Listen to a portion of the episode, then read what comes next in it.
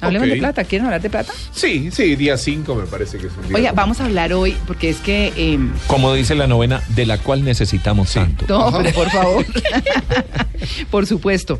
No, eh, vamos a hablar de los millennials y, y vamos a hablar de ellos porque en una conversación que tuvimos con Eric decía, es que es una generación malcriada que quiere cambiar el mundo, pero además lo debe todo. Egoístas. Sí, y lo debe todo. O sea, en Ah. términos económicos de manejo de la platica del bolsillo, son absolutamente irresponsables. Eric, buenos días. Buenos días, María Clara, ¿cómo estás? Bien, bien. ¿Se escuchó la historia del galeón? No, yo estaba fascinado con la historia del doctor Bendek. Yo, eh, hubiéramos podido quedar hasta las No, 12 del día escuchándolo. todo el programa. ¿no? Divino. Divino, sí. Quisiera ser nieto del doctor Bendek. Todos. Todos. todos. Bueno, y, Eric, ese, y ese barco lleno de plata. lleno de plata. Hágame favor. Imagínate, no, no, con eso ya quedamos ricos. Pues es que es el problema de la nueva generación, Sí. que a la hora de, de, de gastar, pues no tenemos problema. Sí. Es- los millennials, para quedar claro, María Sí. Clara, son aquellos que empezaron a ser mayores de edad a partir del año 2000 Ajá.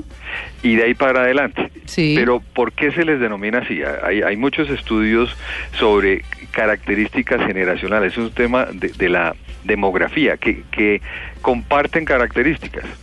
En nuestro país en particular es muy especial, porque ustedes deben recordar que con la entrada del nuevo siglo, nosotros veníamos de una crisis económica muy difícil. En el año 98-99 la situación económica del país era muy, Muy dura. difícil. Vino, eh, y no pues no entrando en política, pero vino la llegada del presidente Uribe y el país tuvo un, una reorientación muy grande. Ujú. Coincide esto con las nuevas generaciones que llegan. Así que con más razón los milenios colombianos, porque la- el término millennium eh, es de un estudio mundial eh, referente al comportamiento de ese de esa generación. Sí. Pero cada país tiene sus características. En Colombia está todavía más acentuada porque venimos de una crisis económica difícil, de una época del narcotráfico, de, de gran problema de violencia en Colombia en los años 80 y 90, y viene un, un resurgir económico increíble. Entonces venimos de la época de gastar. Ujú. Y ese gastar se está reflejando en el hábito de estos de esta generación. ¿Y cómo esos son esos hábitos, Eric? Pues básicamente que primero coincide además que somos es- estos es- esta generación son los digitalizados, o sea llega la tecnología a ser el punto número uno de la vida, o sea tenemos que estar conectados, tenemos que tener lo los últimos eh, eh, equipos tecnológicos, la tecnología se vuelve lo más importante en la vida. Mm. Eso hace que estemos siempre teniendo que estar actualizados. O sea, esa generación tiene que estar actualizada. Así que no importa cuánto valga, hay que tener el último aparato, el último equipo, el último O smartphone. o sea, fácilmente etcétera. cada año cambian de celular. No, Cada no, seis a- a- meses. aún más frecuentemente, Ah, aún sí. más frecuentemente. Lo Cada vez que sale el, el último equipo, no importa. Y, y él coincide además que el sector financiero abre las puertas del crédito con mucha facilidad. Mm. Hoy encontramos mm, personas de esas edades que pueden manejar 3, 4, 5. He encontrado personas que manejan 10 tarjetas de crédito, Uy, 5 no. créditos de libre inversión. Tan Y tienen ya eh, comprometida el resto de sus 10, 12 años en pagos. Otros ya están simplemente llegando a situaciones muy difíciles porque están prevaleciendo es el lograr las cosas ya. La moda con sus amigos es, es clave. Sí. O sea, si su amigo tiene tal cosa, entonces yo también la tengo que tener. Y, y no importa, el crédito está disponible, entonces nos endeudamos. Por eso, esta generación tiene un, un- un cero hábito de ahorro, no piensa en el futuro Mm. y tiene una tendencia altísima a endeudarse. Vea, vea usted. Eh, eh, Se ve la educación importante, eso sí, es- eso es lo más importante, pero, Sí. pero si vemos países como por ejemplo España, España tiene un alto nivel de desempleo y, y un alto nivel de educativo. O sea, el 25%. Ujú. Claro, la educación en esos casos, en esas economías que nosotros vamos posiblemente a llegar allá, no es garantía de trabajo. El hecho de tener eh, grado universitario o inclusive un posgrado, si hay un nivel de desempleo alto profesional, eso no hay garantía.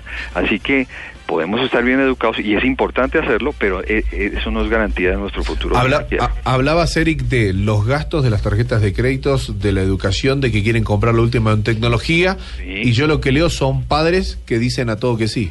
Eh, eso Y por un no, lado, pero y no chicos que quieren trabajar. no solamente eso, sino que en el momento de que ya tienen la mayoría de edad, les sirve de codeudores o de soportes para que saquen tarjetas de crédito. O sea, Claro. los inducen a ese tipo de actitud.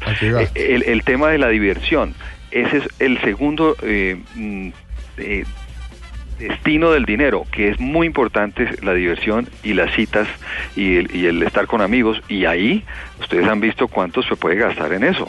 Muchísimo. O sea, una sentada en un restaurante, una sentada a ir. No, pues vaya nomás a cine. Bueno, vaya nomás a siente- cine. 50 mil Siéntese en esos cafés eh, tipo, sí, Mm. eh, que, que pides el café y tal, y disfrutas un rato, pues un café está costando 6, 8 mil pesos, y cuando sumas ya la cuenta van 100 mil.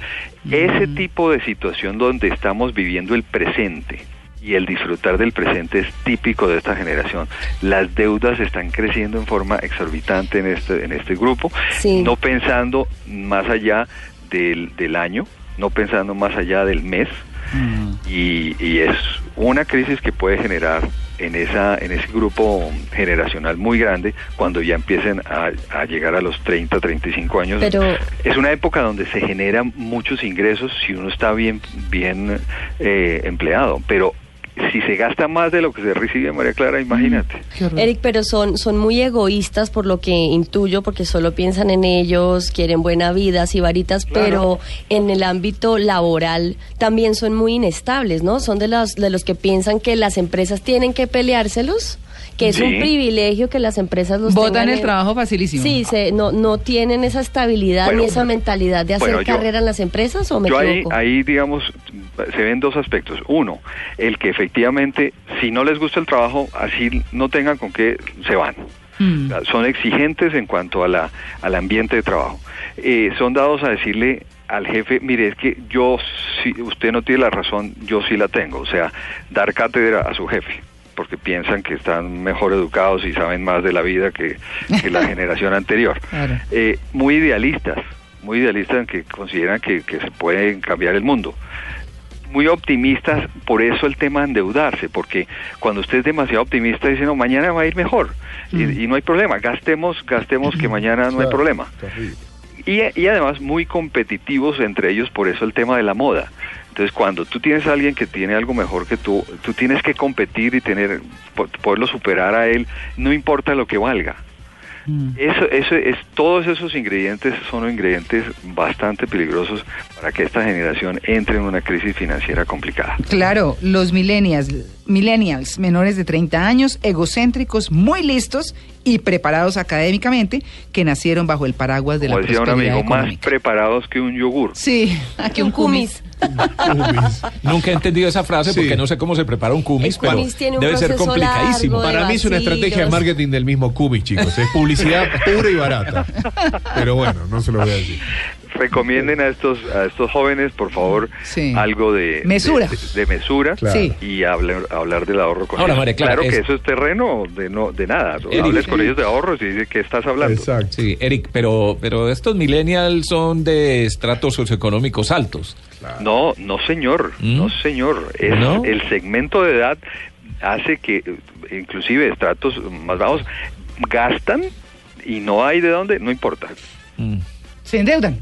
Claro, Es sencillo, O padres. que- Hasta los 21 años lo tienen en la casa, después la ley los Pero- permite. Que a veces esas, esas generalizaciones Sí, pues me. Sí, como que pero no me Eric- convencen del todo. Pero Sí. depende de los padres eso, Y- Tito, porque hay chicos que no tienen las mismas posibilidades Por de hacer eso toda digo, esa locura. Por eso que digo. Entonces O no sea, sé si esto es de estratos socioeconómicos Exacto, más estratos altos y no de un estrato no. clase Mira, media, mira, estrato 2, lo- estrato 3. Yo no me imagino un millennial trabajando. como lo están describiendo Claro. aquí. Pues. Pero es que yo te lo, te lo digo en la práctica, Tito, Mm. lo he visto, en la realidad.